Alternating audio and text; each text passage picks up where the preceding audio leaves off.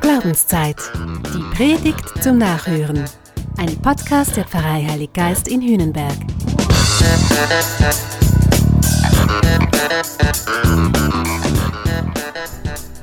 Denken Sie groß.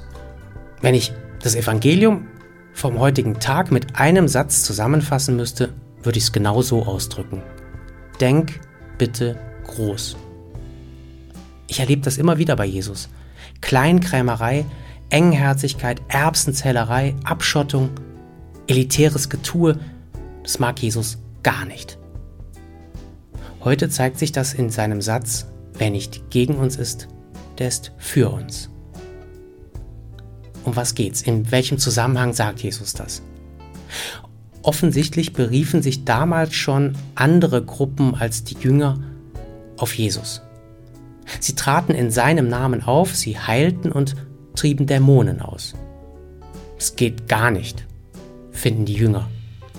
Meister, wir haben gesehen, wie jemand in deinem Namen Dämonen austrieb, und wir versuchten ihn daran zu hindern, weil er uns nicht nachfolgt. Neid, Missgunst, Eitelkeit, Geltungssucht, wer kennt das nicht? Aber auch das andere kennen wir, das Denken im eigenen engen Garten, den Drang, sich abzuschotten, die Lust, andere abzuwerten. Das kennen wir auch. Nur zu gerne und allzu oft sprechen wir anderen den Glauben ab. Da glaubt jemand unserer Meinung das Falsche oder nicht genug. Da geht jemand in eine Freikirche oder ist einfach mal reformiert. Ja, das gibt's und das sitzt immer noch tief. Zu meiner Kinderzeit hieß es über Reformierte im katholischen Rheinland, die haben den falschen Glauben. Ja, man, sagte das mit einem Augenzwinkern, aber im Kern meinte man genau das. Ich erinnere mich gut, meine erste Freundin war reformiert und meine Oma war darüber völlig konsterniert. Der Junge drohte außer Kontrolle zu geraten. Es geht im Glauben aber nicht um richtig oder falsch. Es geht auch nicht um viel oder wenig. Es geht auch nicht um dazugehörig oder nicht. Glaube ist keine Clubmitgliedschaft. Das belegt die Antwort von Jesus. Hindert ihn nicht. Keiner, der in meinem Namen etwas Gutes vollbringt, kann so leicht schlecht von mir reden. Das atmet Weite. Es geht im Glauben um den Namen Jesus. Es geht um Jesus selbst. Suche ich nach Jesus? Habe ich eine Sehnsucht nach ihm? Strebe ich nach Leben in Fülle, so wie es Jesus verspricht?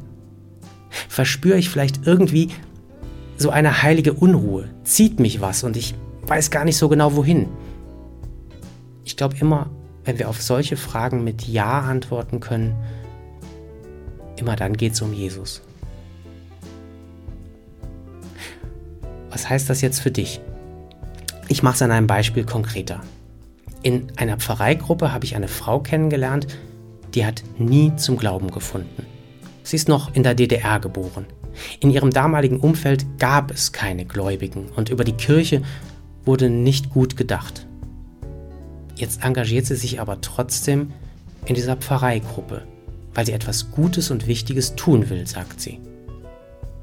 Wenn in der Gruppe gebetet wird, das Evangelium zur Sprache kommt, dann hört sie zu, ist sie hellhörig, aber auch immer kritisch hinterfragend. Aber sie ist dabei. Und ich glaube fest daran, dass Gott in dieser Frau wirkt und dass er durch sie etwas in der Welt bewirkt. Keiner, der in meinem Namen etwas Gutes vollbringt, ist gegen uns. Denk mal nach. So könnte es auch bei dir sein. Überleg doch, wo wirkst du, wo engagierst du dich? Und hat das vielleicht mehr mit dem Evangelium, also mit der Vision von Jesus zu tun, als du denkst? Es wäre spannend, wenn du dem mal nachgehen würdest. Gern vielleicht auch im Gespräch mit anderen. Die Welt ist so voll von Gott.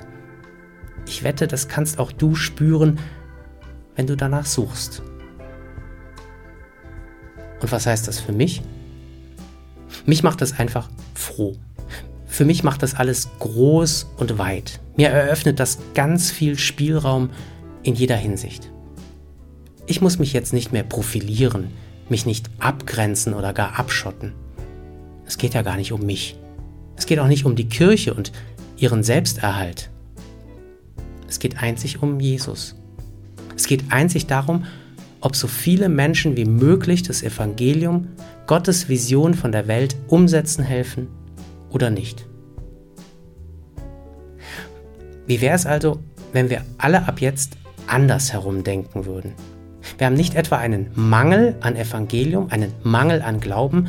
Wir müssen nicht jammern und nicht klagen. Nein, wir haben eine unglaubliche Fülle von tollen Menschen und viel gelebtes Evangelium um uns herum.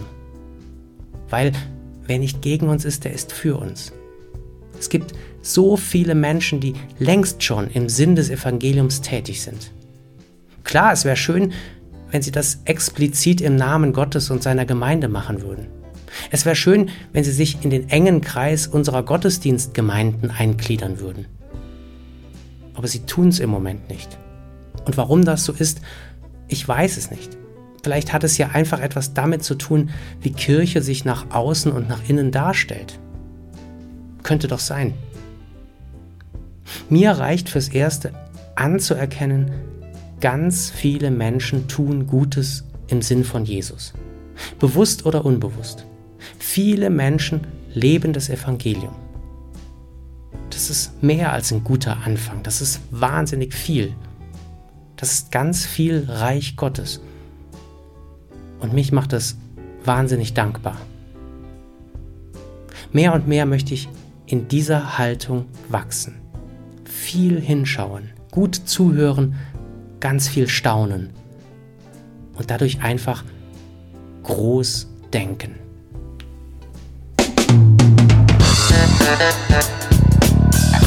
Das war Glaubenszeit. Die Predigt zum Nachhören. Ein Podcast der Pfarrei Heilig Geist in Hühnenberg. Gesprochen von Christian Kelter. Idee und Konzeption Biesberg Media Group. Wir machen Medien.